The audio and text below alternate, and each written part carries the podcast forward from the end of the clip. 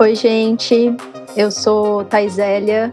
Eu sou psiquiatra, sou psicanalista, sou professora da Santa Casa e coordenadora da psicoterapia dos residentes de psiquiatria da Santa. A gente começou essa história desse projeto aqui lá quando começou a pandemia, tá começando a ficar ainda bem, graças à vacina, uma coisa mais distante da gente pensar. E a gente vem discutindo os filmes do ponto de vista subjetivo.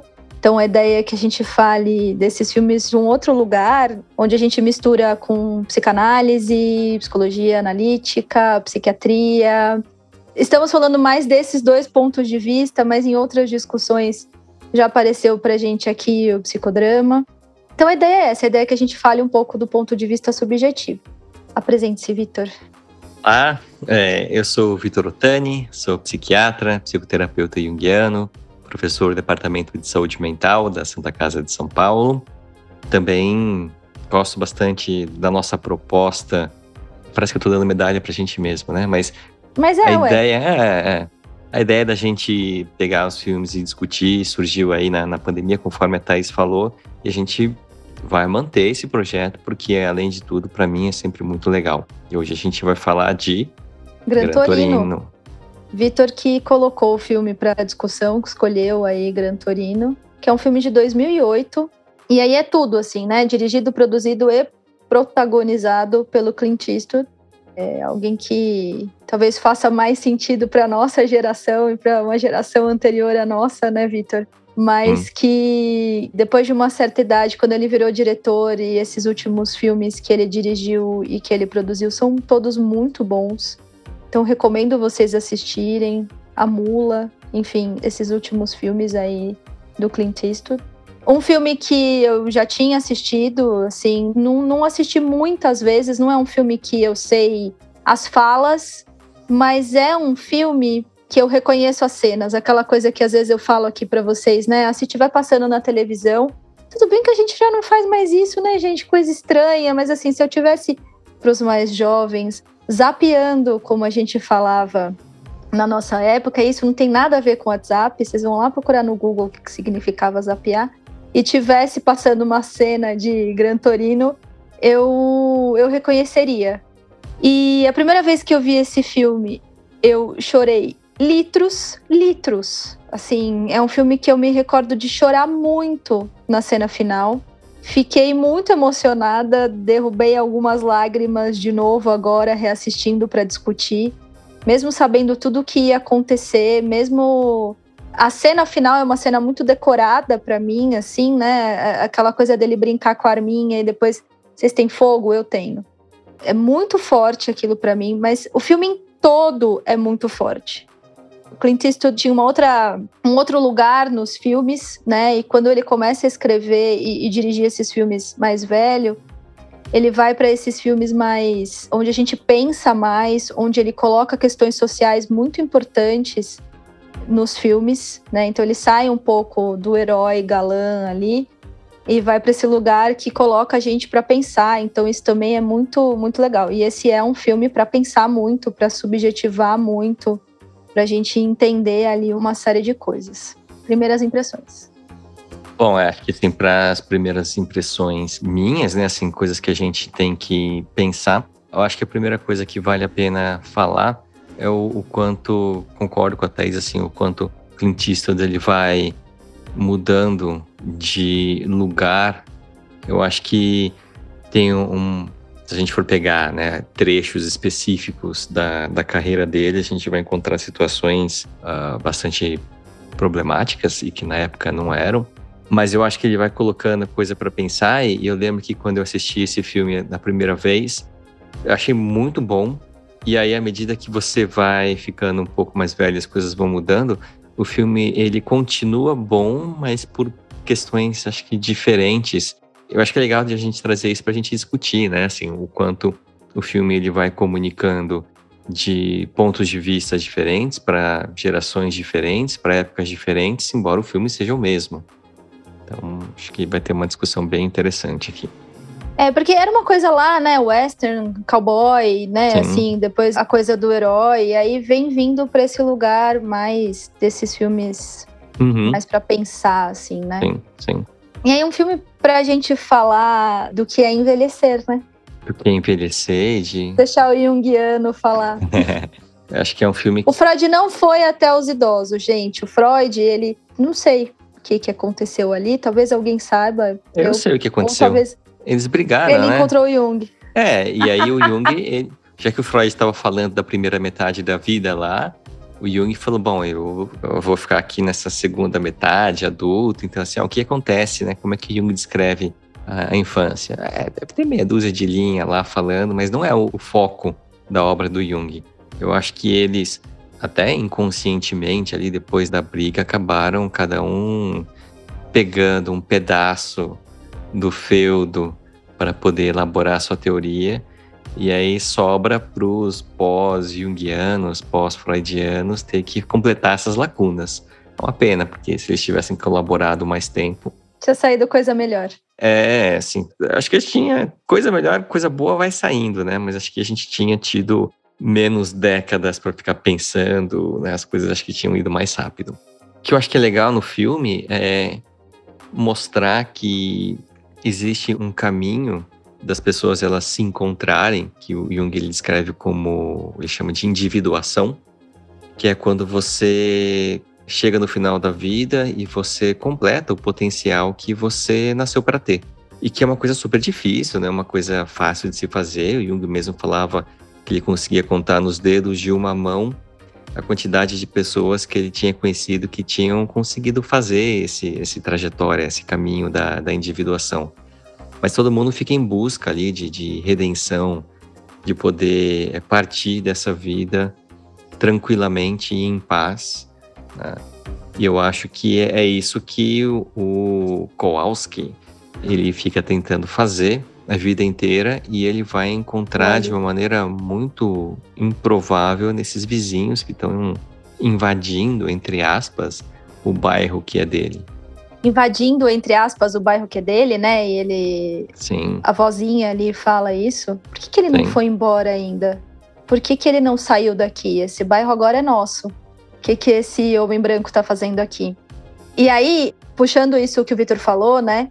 é um homem branco que tá lá, que continua no bairro que não, não é mais deles. Eu sei que isso é uma questão, né, gente, besta, mas ali bem colocada, como Sim. se isso fosse de muita importância no filme. Tem outras coisas ali acontecendo que vão mostrando para ele esse lugar que ele não ocupa mais, né? Então o telefone com os números grandões, né? O panfletinho ali, pai, você já pensou em ir é, para uma casa de, de idosos, né? É legal. Uhum, você vai conviver com pessoas da sua idade. Ele vai sendo colocado ali a todo momento de frente para a velhice dele, né? O fato da esposa ter morrido, até a cachorrinha, né? Cachorrinha, Sim. a gente percebe que é uma cachorrinha mais idosa, né? Sim. É uma cachorrinha a Daisy. Não é uma cachorrinha jovem, né? Cheia de energia. Então ele vai sendo colocado ali a todo momento junto com o carro, né, gente? É por isso o, o Gran Torino, né? Também ali uhum. o, a idade daquele carro, mas a potência e o que que aquele carro e o que que o Walt? não me chama de Walt, e o que que o Walt pode dar ainda, né? E ele pode muito. A neta dele, né, que fala, bom, quando você morrer, né? Tipo, você vai fazer o que com esse carro? Posso ficar com o carro? Posso ficar com o móvel? Porque eu não tenho. Que é uma o coisa sofá. bem. É, o sofá né? Uma coisa bem. Assim, só tô esperando você morrer e aí a gente já vai dividindo os espólios enquanto você tá vivo. Que é uma coisa que às vezes a gente vê acontecer, né? E que Sim. é muito complexo em várias famílias e que muitos idosos é, se ofendem muito com isso, outros levam mais de boa, uhum. né? Mas eu, eu queria puxar uma outra coisa, assim, acho que a gente vai falar bastante desse lugar do envelhecer uhum. e do velho sábio, do que, que ele olha para trás e vê a, a vida dele como, como quem tá envelhecendo. Mas eu acho ele sempre muito deprimido. Essa coisa irritada, Sim. essa coisa dele responder aquelas respostas que ele dá pro padre são excelentes. Muito boas. Né? Tipo, ah, é, você veio me dar conselho, seu Sim. virgem. De 27 né? anos. que engana as velhinhas. Que engana as velhinhas. Uhum. Promete o céu para as velhinhas. Eu não lembro direito o que ele fala, mas ele fala alguma coisa assim, né? Isso, promete o céu para essas velhinhas. Então, assim, ele tá sempre muito irritado, sempre muito incomodado. E a gente não sabe essa parte direito da história, né? Essa parte não tá ali sendo contada. A gente sabe que ele tem uma relação ali com os filhos que foi se perdendo, né? Que, mas que talvez também tenha se perdido por essa irritação dele, mas que de fato ele não tá sendo muito cuidado, né? Nessa irritação dele. Ninguém olha para isso, né? Como algo a ser mudado. Uhum. Lembrando da irritação, que depressão em idosos a principal característica é essa irritação, sim. né? E não é tristeza, não fica chorando. Aparece muitas vezes como o velho rabugento, que é, é o, o Walt, né? E aí o jeito daquela família olhar para ele não é como como cuidado, né? Eu acho que o próprio Clint Eastwood faz questão de colocar isso ali na direção, que colocar o panfletinho ali da uhum. casa de idosos, que dá o telefone com os números maiores, pode ser muito bem-vindo, mas pode ser ali só um, sei lá, um tapa-buraco daquela situação ali, de fato ele não está sendo visto, né? E ele está muito mergulhado, eu acho que na minha fantasia, por ter perdido a esposa, por ter perdido a relação com esses filhos. Ele não tem absolutamente nenhuma relação com os netos, né? Ele vai uhum. fazer os vizinhos essa relação com os netos, né? Ele não tem ali um afeto, uma relação mesmo que ele deposita nos netos, muito pelo contrário, né? O pai leva os netos antes da festa, porque ai, as crianças já não estão mais aguentando ficar aqui. Sim. E aí depois é o Walt que vai para pro porão ali, junto com as, os adolescentes da casa ao lado, uhum. frequentar a festa. Né? Uhum. Essa cena é muito boa. Mas o que eu ia dizer é que assim, ele tá muito mergulhado na pulsão de morte, né? Muito mergulhado como se não tivesse, as coisas não tivessem mais muito sentido e que se acabar, acabou, que eu acho que é o que justifica um pouco aquele final, né? Assim, tá bom, né? Eu vou fazer aqui dessa minha morte algo que seja heróico de alguma forma para alguém, mas eu não vou aproveitar muito disso, né? Porque eu acho que ele tá ali muito na pulsão de morte. E aqueles adolescentes puxando ele para pulsão de vida, né? Porque é isso que a Sul faz, né? Sim, fica lá o tempo todo falando, né, com ele. Ah, e, e provocando, né? Assim, ele fala, não me chama de Walt, e ela chama não só de Walt, como em algum momento ela chama de Wally. É. Isso é muito bom. Não, ela é super investida nele, né? Sim. Assim, porque ela chega lá e fala assim: o que, que você tá fazendo? Vamos comer churrasco. Sim. Né? Ou quem é você? Ela conta a história da família dela para ele. Uhum. E isso é um baita investimento dela, assim, né? Ela de fato quer que ele participe. Sim. Tem uma coisa muito simbólica que é ele entrando e comendo as comidas, encantadíssimo ali com o cheiro Sim, das coisas. Comida boa, né? Que a gente fica morrendo de vontade de comer junto, Sim. né? Então assim, nossa, eu vou lá. Ele fica encantadíssimo ali com aquela comida, estranha e é estranhado por aquela família.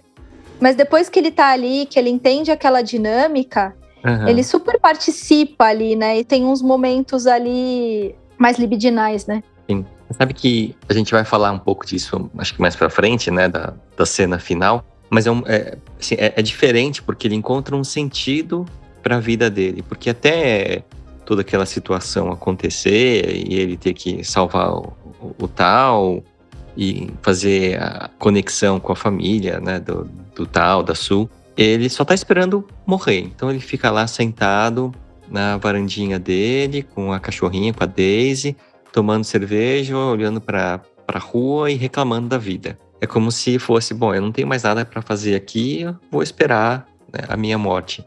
E no final, a minha sensação é que ele consegue, através dessas relações, né, mas assim, ele dá um, um sentido para a morte dele e, consequentemente, para a vida. Até então não tinha, né?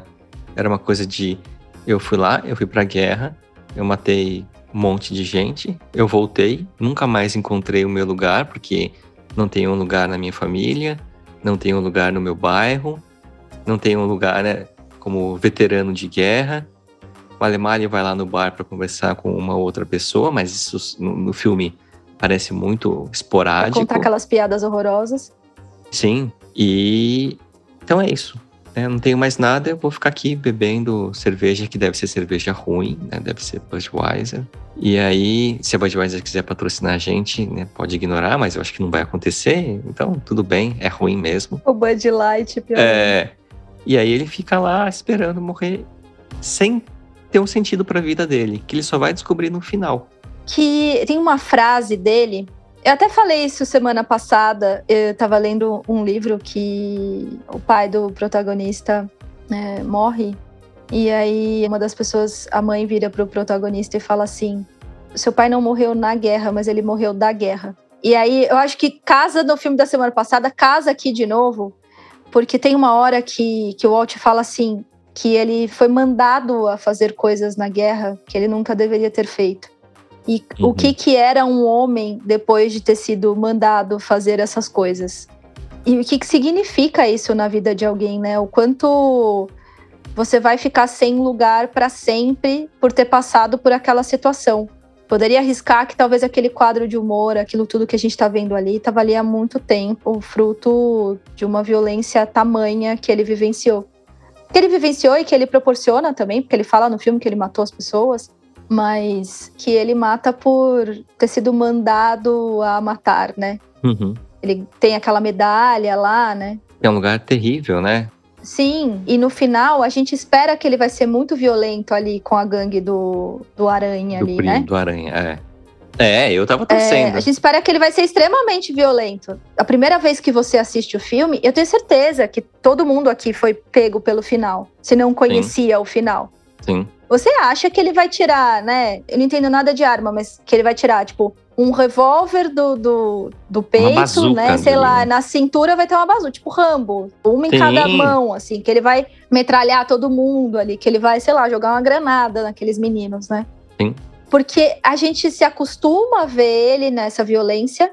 Tem uma camada a mais nessa história, porque é o Clint Eastwood. E é um Clint Eastwood que fez esses filmes de western, onde uhum. tudo era resolvido desta forma. Então, eu acho que tem uma. Malandragem ali dele é mesmo. É um divisor né? de águas, é uma malandragem dele mesmo, porque é um divisor de águas. A forma como que ele fazia filme, a forma que ele passa a fazer filme. Então, assim, Clint Eastwood tá num filme que é pra gente pensar, mas tem uns tiros aqui e ali. Ele vai terminar essa cena matando todo mundo de novo, como Rambo mataria, como Arnold Schwarzenegger mataria, sei lá, né? Essas referências bélicas que o cinema nos, nos traz. E ele não faz isso, né? Sim. Ele não faz é, isso. É, não. E eu acho que a outra referência, né, de alguém que vem com esses traumas de guerra é o Rambo, o primeiro. É, sim. Não os outros. Então você fica esperando. é, a gente pode outros... discutir Rambo 1. Rambo 1. Não, não dá, gente, nem Rambo 1. Dá só é... essa história dele ser um neurótico de guerra. É... Depois, depois não dá mais. Mas os outros não dá. Não, dá pra gente discutir de um outro ponto de vista aí, né? Mas assim, então você fica esperando. Porque acho que a construção do filme vai tentar, né? Eu acho que é isso que traz essa questão da camada. Porque da mesma forma que as pessoas podem interpretar o Clube da Luta, que a gente já discutiu aqui, então se vocês não ouviram a discussão, vocês procurem lá no, nos podcasts. Algumas pessoas interpretaram o Clube da Luta como sendo uma apologia a esse comportamento que depois meio né, foi chamado de incel, né? É. Dá a entender no filme que em algum momento aquele comportamento dele super preconceituoso, machista, né, de, de veterano de guerra, uma coisa bem estereotipada, que é isso que vai ser a redenção do personagem, como se você tivesse que afirmar que, ok, tudo bem o cara ser desse jeito. Então ele vai lá, ele ensinou o tal como que é ser um adulto. Na verdade, ele até fala, né? Assim, você tem que ser um homem. Né? É. Vou te ensinar a ser homem. E que ele vai, vai pegar as armas e vai sair, vai metralhar todo mundo, igual o Rambo, colocar a faixa ali na testa. E é o contrário, né? Porque quando você vê tudo isso, todo esse comportamento que ele mostra, não trouxe nada de bom para ele. Né? Ele só consegue as coisas quando ele deixa esse comportamento de lado e ele fala: Eu vou lá então. Então, né, essa menina veio aqui me chamar, eu vou engolir o meu preconceito e eu vou lá para ver o que eles estão comendo. E aí no começo ele não quer, assim, ah, não quero comida, eles vão trazendo, né, um monte de comida. Só quero cerveja. É, e aí chega no, até a cena muito boa, que ele fala, não, não quero, não quero. Ele abre lá o, a marmita, né, Fala, ah, mas espera, o que, que é isso aqui? Isso aqui é aqueles rolinhos? Nossa, tá bom, então tá bom, então eu quero, né? Da Pode segunda entrar. vez, né? É, é porque exato. daí ele salva o. É o menino ou a menina que ele salva primeiro e que daí ele ganha comida? Ele salva o menino. É o menino, sendo, né? É, sendo levados, isso. sequestrados isso, ali pelo. Isso, isso. E aí ele, ele, sai com a arma, né? E que é. aqui é a cena que ele fala: sai do meu jardim, né? Get off my lawn. É. E que ele resolve na violência ali, né? Essa Sim. cena ele resolve só na violência, né? Sim. E aí depois ele começa a receber as comidas e daí ela fala: "Você tá sendo considerada um herói no bairro", né? Alguém fala isso para uhum. ele. A Sul. E ele quer os rolinhos. Mas eu também queria os rolinhos. Eu queria dizer ah, que se certeza. tivesse o delivery dos rolinhos, eu... eu teria aceitado já o primeiro, não teria deixado Nossa, ruim, não. Nossa, não, eu já tinha feito amizade assim no primeiro dia. Não tem aquela coisa dos americanos que a gente vê em filme também, porque é uma referência que a gente tem em filme americano que você muda para uma casa nova, o sujeito muda para uma casa nova e de repente o vizinho vem trazer um prato de comida, tipo, recepcionando as pessoas. Sim. Eu acho isso o máximo. Então eu já teria feito amizade, já tava comendo os rolinhos já fazia tempo. Não funciona aqui em São Paulo isso, né? Definitivamente. Não. Sei nem o nome da vizinha direito. É. Desculpa. Esse é o lugar, né, em que o Walt ele tá. Dessa pessoa que assim, passou a vida inteira e não conseguiu nem acho que ele nem começou o processo ali de individuação se a gente for pensar no que, que traria paz para ele. É porque essa discussão de como que a gente quer terminar a vida né é uma discussão muito importante dentro da psicologia junguiana. E aí como que a gente considera que, que foi uma vida bem vivida né? Quando você vê o filme da sua vida passando nos seus últimos minutos de vida, é, não é para você sentir felicidade, alegria, quer dizer, não é que não é, né? Mas não é isso que, que é o ideal. Não é para você sentir tristeza, embora você vá sentir as duas coisas, mas o que ele fala é que no final você tem que se sentir em paz. Né? Quando você assiste o filme, o Gran Torino, você fica triste com o final do Walt, mas você fala, nossa, né? Foi um baita filme que encerrou e eu acho que é isso, né? Assim, o, a história do Walt ela se completa bem e o final ele é satisfatório. Quando aparece lá o tal dirigindo o carro o Gran Torino com a Daisy do lado, fala, é isso aí, né? Completou o, o ciclo. E não tem nada disso até esse momento em que ele decide que quando ele tá lá no churrasco, né? Fazendo lá, e aí ele tira um sarro da, da, da Su, pergunta se quer o, o, o, cachorro bem passado, mal passado, e ela fala, ah, a gente só come gato, e ah, você tem que chamar a menina pra sair, ah, já chamei. Ali ele tá feliz, ali ele tá em sim, paz.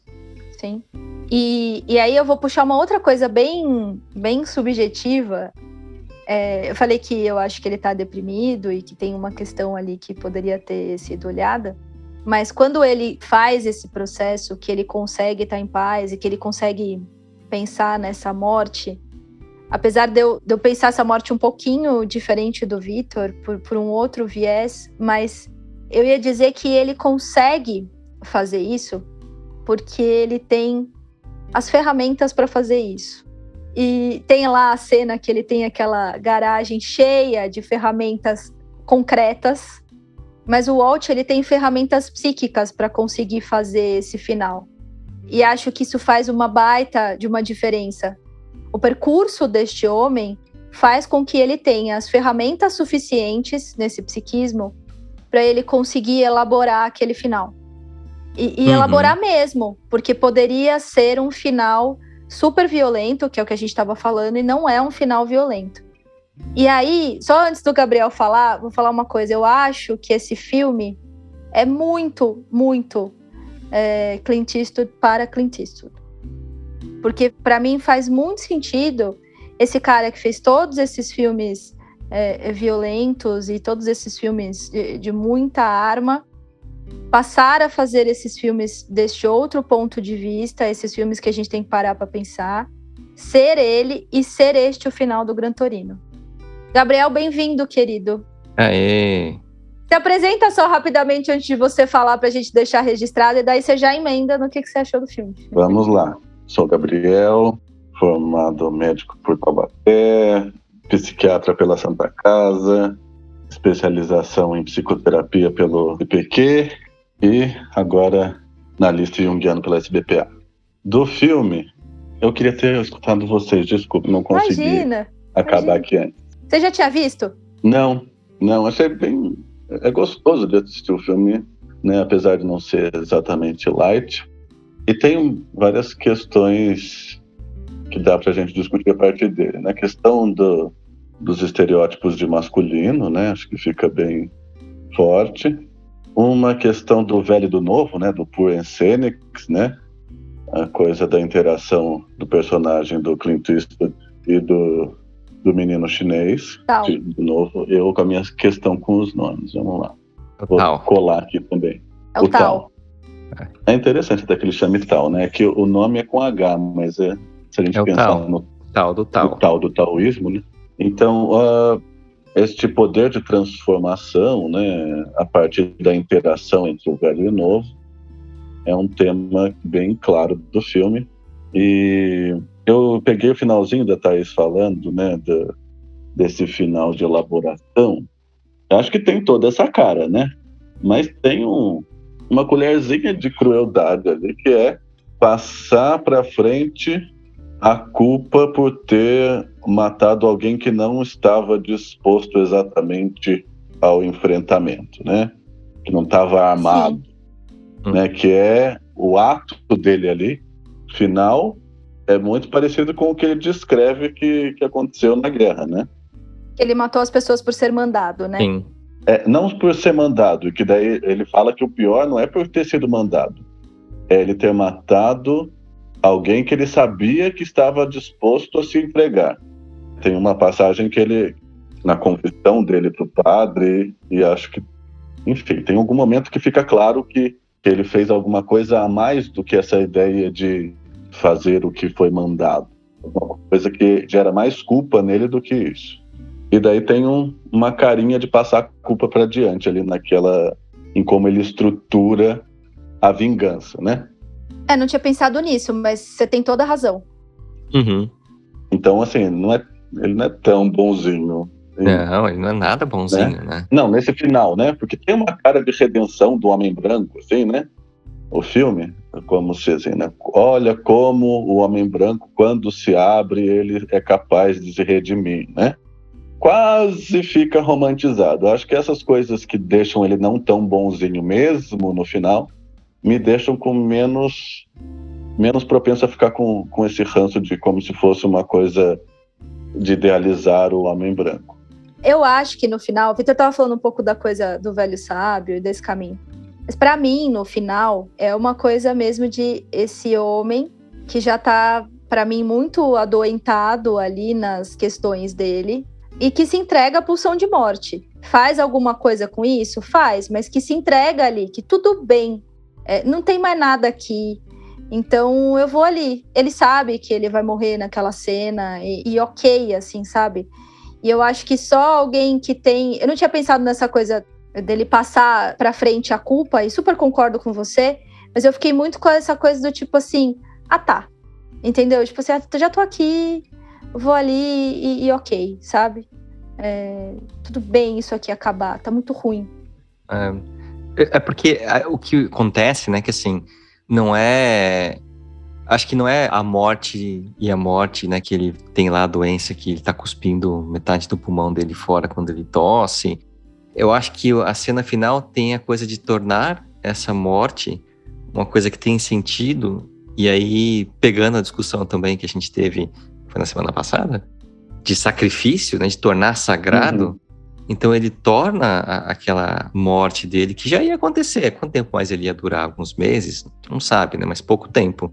Uhum. Em alguma coisa que tem um sentido, né? Então ele se sacrifica para poder dar a vida para alguém que está lá, né? Que é a família do, do Tao e da Sul, que não, não são os chineses, eles são Hmongs.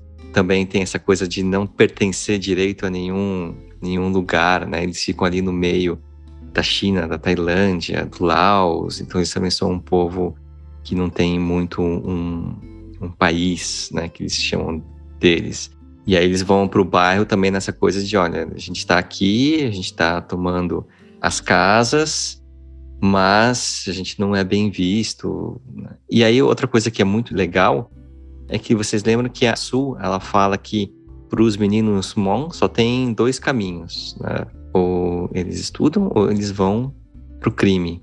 E o, o, policial que no final tá lá e, e, que conta, né, da notícia, do que aconteceu, ele é um policial Hmong também. Porque uhum. ele fala com o tal em Hmong. Então é bem interessante para ver se, olha, não, tem outros caminhos. E esse caminho, essa terceira via, ela só aparece no final, quando tem um sacrifício do, do, do Walt. É. E acho que também tem, assim, né? Tem a, a questão de, de a gente poder lidar com, com as ambiguidades e com os paradoxos das coisas, né?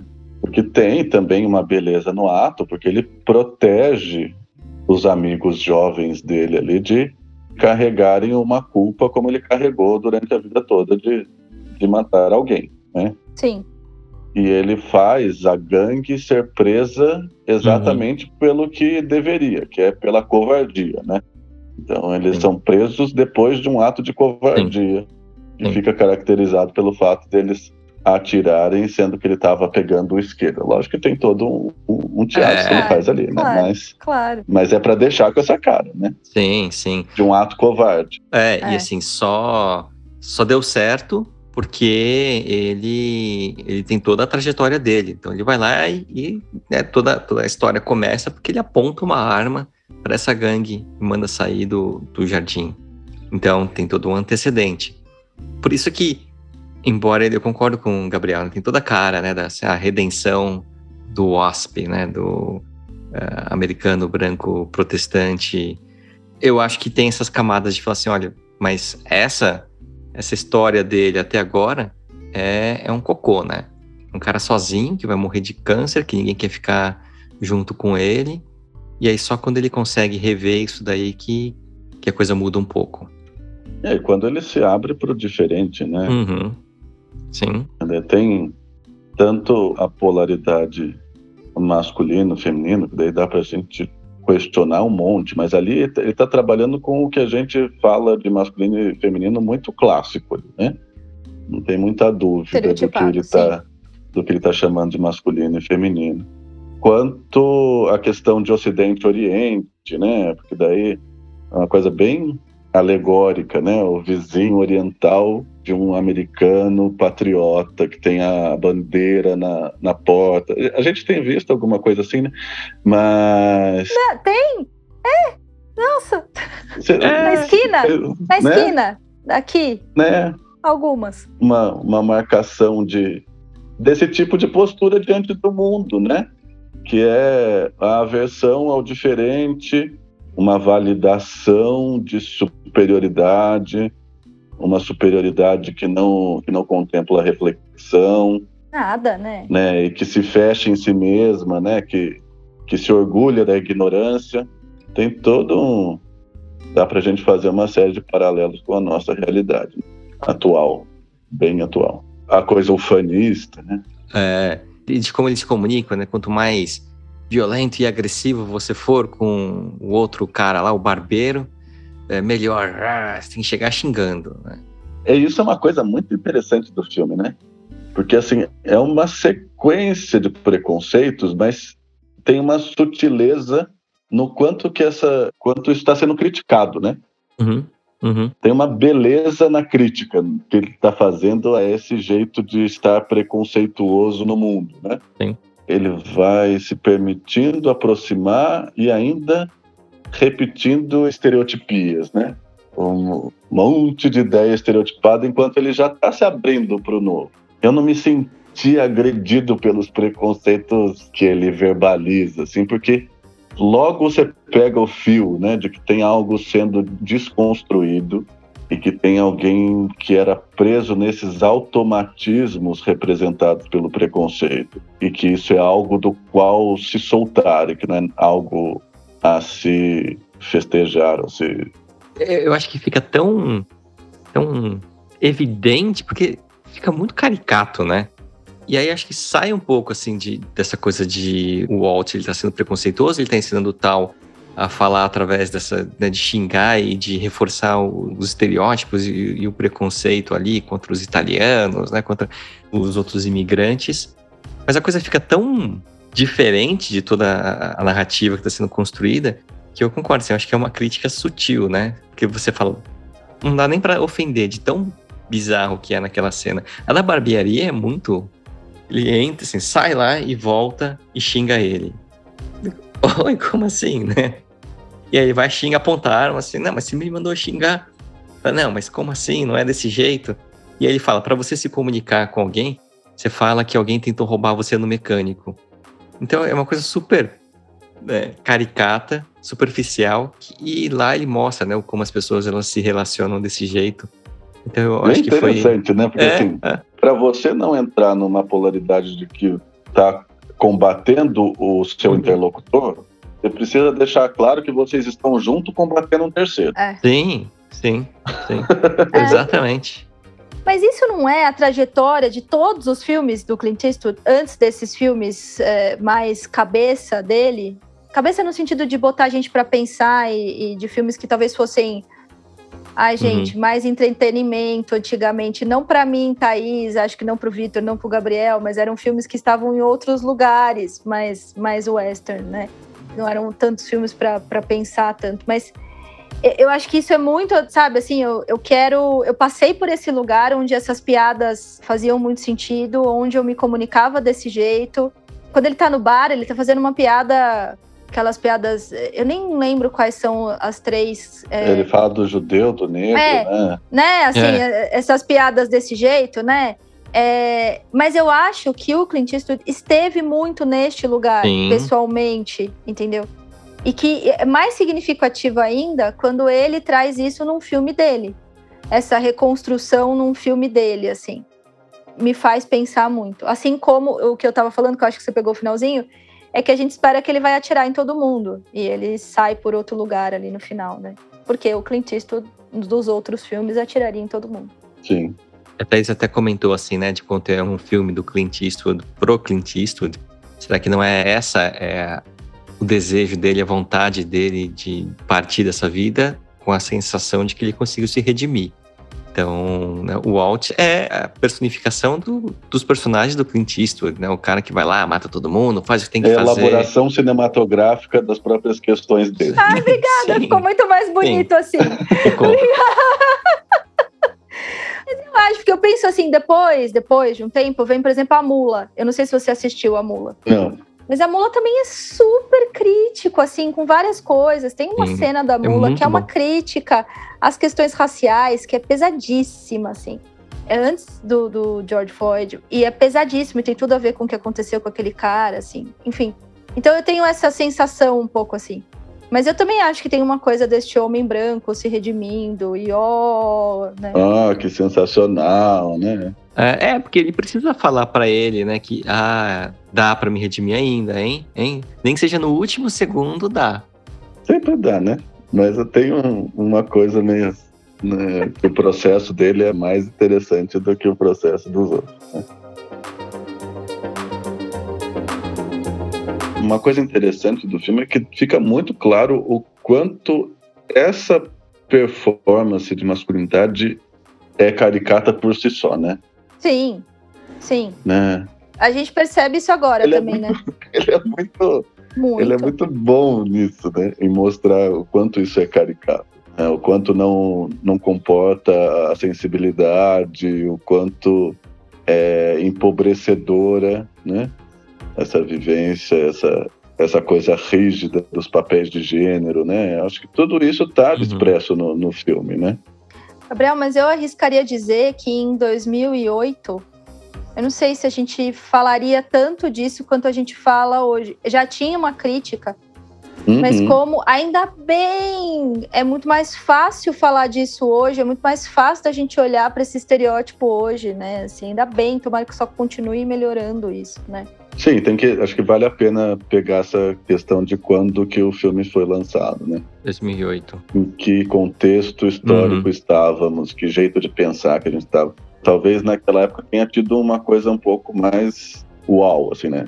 A minha, a ah, minha sim, sensação sim, sim, acho que sim. é que. Deixa eu ver quem era o presidente dos Estados Unidos. Fala, Sim. Vitor. Não, a minha sensação é que teve, né? O, o final foi mais chocante, mas que muita gente não, não pegou isso como um- uma crítica. Muita gente pegou isso como uma, um elogio Tava entrando o Obama. a esse jeito de, de pensar E aí eu sei que algumas pessoas pegaram, mas eu sei de outras pessoas também que falam, não, imagina, né? Clint Eastwood tá defendendo você ser desse jeito, porque ó, o cara é o herói do filme. Você tem que ser machista, você tem que ser preconceituoso e tudo bem. Porque você, pai, é, é o herói. Fala, ah, veja, o filme não tá falando muito isso, mas é, dependendo da distorção cognitiva, é um problema sério, né? É. Seríssimo. A pessoa escuta só aquilo que ela quer escutar mesmo, né? É, E ué, aí vai botar a bandeirinha na porta de o casa. dom do cap, né? Que algumas pessoas falaram, né? Que o dom do cap é uma defesa aos negacionistas.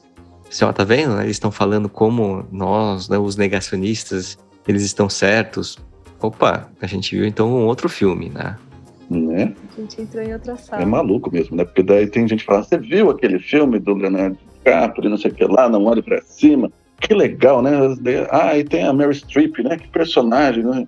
Assim, ah, ela é a Bolsonaro, né? Daí a pessoa para, ela dá uma bugada, assim. Não, né?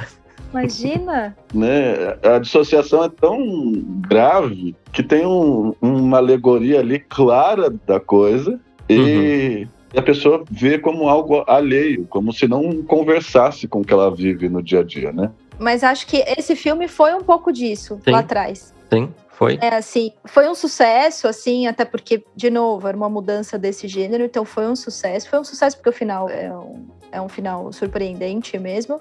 Mas tinha uma coisa tipo, olha, um faroeste moderno. Ele continua na mesma pegada faroeste e, e fez um filme diferente, mas continua sendo faroeste, sabe? Continua Uhum. é, Uhum. nesse lugar onde o machismo ru, super, super, né? E aí agora pensando no ano ali, né, com o Obama, Obama começa o mandato em, em 2019, em 2009, desculpa. Então assim, faz mais sentido ainda talvez esse lugar que os americanos depois vão questionar mais, né? Com a entrada do Obama, né? E é interessante, né, que esse filme vem na discussão aqui em sequência do, do Diabo diabo de cada de, dia. de todas as horas, né? De todo... Todas as horas, acho que. Eu não sei, eu acho que cada vez É. eu falo de um jeito. Eu também. O diabo o tempo todo. É porque pra mim é o diabo da meia-noite, sei lá, entendeu? Dá pra colocar vários diabos. É. É, enfim, mas fala do estrago que faz uma coisa que vira um tabu, né? Que vira uma coisa que não pode ser dita, né? E de uma coisa relacionada à guerra, né? Lá no, no Diabo de Cada Dia tem o- um registro sobre o, o impacto da pessoa crucificada e, e aquilo não tratado Uhum. gera toda uma série de repercussões que daria pra gente dizer que de alguma forma dá espaço para toda a psicopatia que, que aparece no filme depois. E aqui, né, que estrago na relação com os filhos, né, em fazer parte dessa manutenção da rigidez, né, Uhum.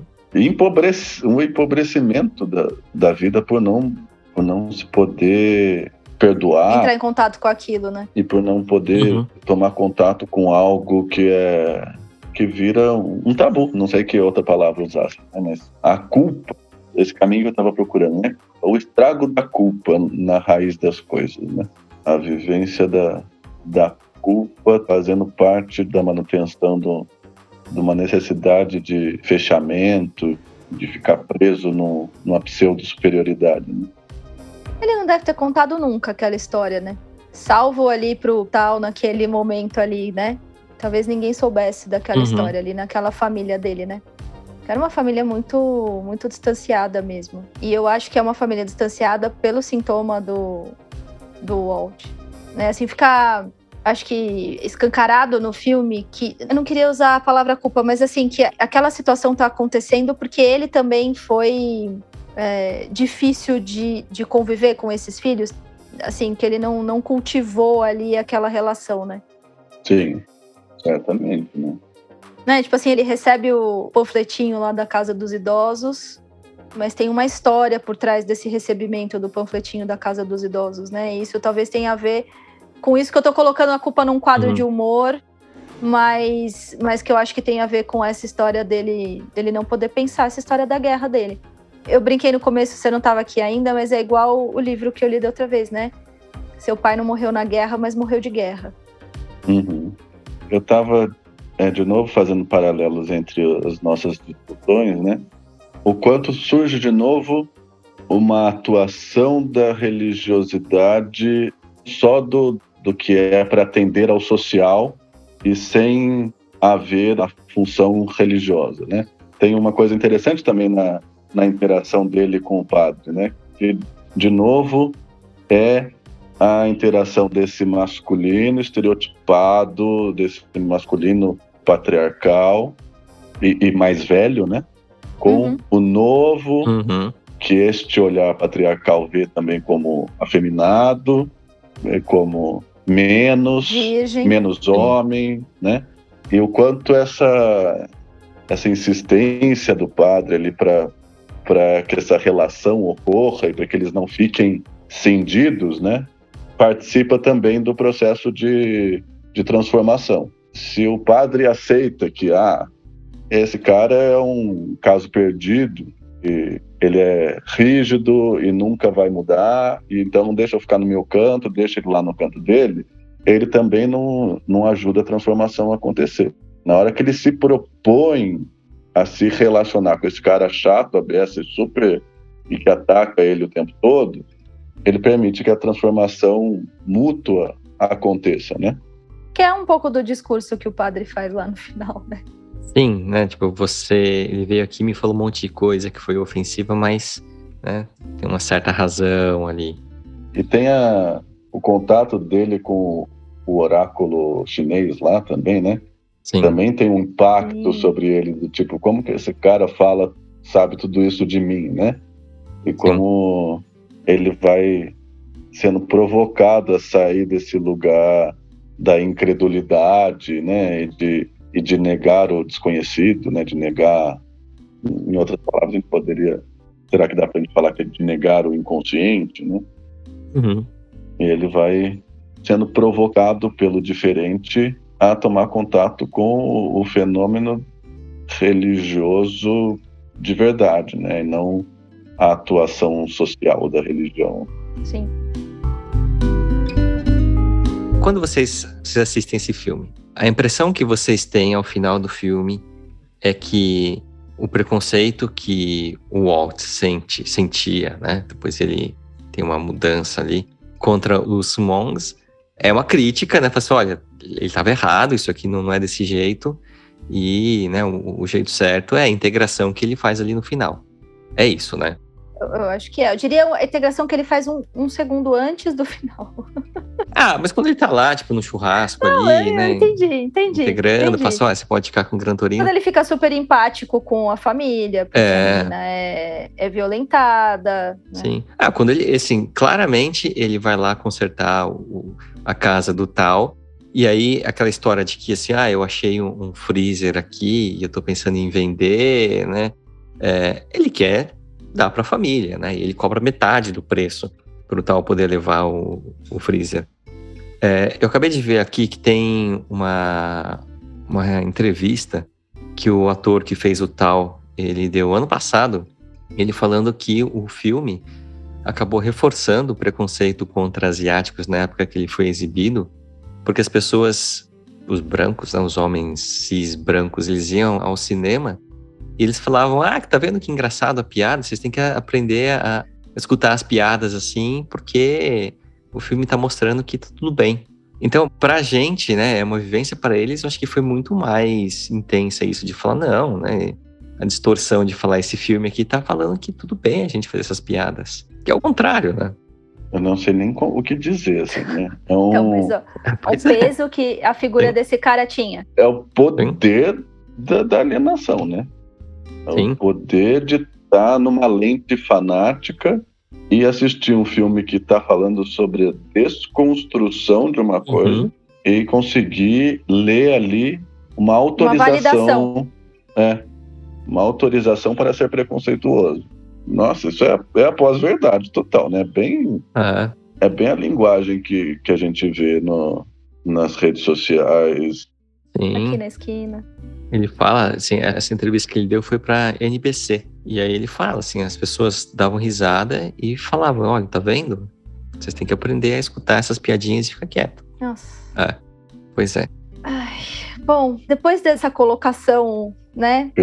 Enfim, vamos para as nossas considerações finais, né? Vamos ver se a gente né, melhora um pouco depois. Que horror, né? Assim, que horror. É, podia ter vivido sem ouvir essa história, me entristecer com essa história. Bom, fiquem à vontade quem quer puxar a fila das, das considerações finais. É, eu vou puxar. Eu gosto bastante desse filme, é um dos filmes que eu, é o que a Thaís falou, assim, se passasse, não no stream, mas no, na TV e tivesse ali, eu ia parar para assistir. É um daqueles filmes que falar, ah, o que tá passando aqui, né? Opa, Gran Torino, deixa eu assistir. E eu acho que a mensagem que ele traz, eu fico pensando, será que não é a gente que está querendo né, trazer uma mensagem mais positiva do que ele tem de fato? Mas olha, sendo, sendo friamente analisando, é um cara sozinho, miserável, cheio de preconceitos. Quando ele vai lá, ele revisa esses preconceitos e dá uma olhada na vida dele e fala: minha vida é um cocô. Ele encontra um sentido, ele está feliz lá no churrasco e dá um sentido pro, pro final da vida dele. Eu acho que essa é, é, é a conclusão que a gente tem que tirar. Né? A gente não pode ficar preso ali às ideias que a gente tem, que acha que é certo, a gente tem que estar aberto a rever as coisas e mesmo que seja nos instantes finais da vida, é melhor que seja antes, né? Mas mesmo que seja nos instantes finais, vá lá e faz isso. Vá para terapia, gente. Sempre bom, né? É. E terapia, terapia, terapia, né? Que verdade. Terapia é tomar contato com a angústia e para transformar, não para passar a mão na cabeça. Acho que tem uma coisa que na mesma linha do que o Victor está falando, que é muito muito forte, que é assim, o quanto este suposto lugar é, de superioridade é empobrecedor. E o quanto ficar numa posição patriarcal polarizada de hierarquização, de uma separação é, muito pão, pão, queijo, queijo, né? Muito preto, branco, tudo muito rígido, o quanto isso empobrece a vida da pessoa e o quanto se abrir para o diferente pode enriquecer a vida dessa pessoa, né? O quanto é necessário para uma vida uma vida mais interessante a possibilidade da troca, a possibilidade da, da, da interação, o não querer a qualquer custo se sentir superior. O quanto o princípio, uhum. o princípio do poder sozinho é muito deletério e transforma a pessoa numa ilha mesmo. Acho que, que é o principal recado do filme para mim é esse: o quanto é, é uma superioridade completamente falsa e pobre a superioridade pautada na, na hierarquização e neste, nessa ideia de masculino, nesse patriarcal polarizado. Eu vou ser um, um tiquinho kleiniana, vou falar um pouco de, de fantasia, né? Tem uma coisa nesse, nesse filme, eu vou falar agora no final, não falei antes, né? Mas a coisa dele, dele fazer a arminha com a mão, que pra gente aqui no nosso país, infelizmente, caiu num, num outro lugar. Então a gente tem uma referência dessa arminha com a mão muito ruim aqui. Mas eu vou puxar um pouco vocês para pensar nesse final, enquanto muitas vezes a gente tem um lugar onde a gente fantasia sim coisas que a gente está fazendo com as outras pessoas e que isso tem a ver totalmente com a gente, né? Então eu posso fantasiar, eu posso pensar aqui na minha cabeça que eu estou muito irritada com alguém, que eu estou sendo agressiva e dando um tiro nessa pessoa, enfim. Eu não posso atuar isso, né? Eu não posso colocar isso para fora. E mais do que não poder atuar isso, eu preciso pensar muito neste processo terapêutico do porquê que essa fantasia vem para mim. Quais são as questões que estão na minha vida e quais são as questões que estão na vida do Walt que faz ele chegar a ter esta fantasia ou que faz ele atuar de fato, porque tem os momentos ali onde ele atua mesmo, onde ele pega a arma e atira nos caras. Uhum. E como às vezes no filme a gente fala assim, ah, mas ele tinha que ter feito isso. Ele tem uma justificativa ali, os caras estão assediando a menina, ele vai lá e faz isso, ou, ou em outras situações. E como muitas vezes a gente não olha para o que é nosso, pega essas justificativas que o mundo diz pra gente que são justificativas e vai atuando essas coisas, né? E só adoecendo e adoecendo a, a sociedade, enfim, para falar um pouco do poder da gente pensar na gente mesmo aí, né? Que talvez seja uma coisa que, como o Vitor e o Gá falaram, faltou ali na, na vida dele, né? Faltou sentar a bundinha no divã e pensar no que, que aconteceu. Gente, obrigada. Ah, a gente já sabe o filme da semana que vem. Peraí que eu vou... Gabriel, me ajuda, que foi você até que falou do filme. Como que é o projeto? Ah, Projeto Adam. Projeto Adam. Tá todo mundo falando bem. Nós vamos falar deste filme semana que vem. É pra eu pegar os lencinhos, é isso? Ai. É que tem uma identificação razoável ali. No ah, então tá bom. Então tá bom. então tá bom. Mas, então, semana que vem a gente vai falar de Projeto Adam, tá bom? Tá lá na Netflix. Obrigada, Gabriel. Obrigada, Vitor. Até semana que vem, gente. Tchau, tchau. Até semana que tchau, vem. boa semana pra vocês. Até. Obrigado. Tchau, tchau.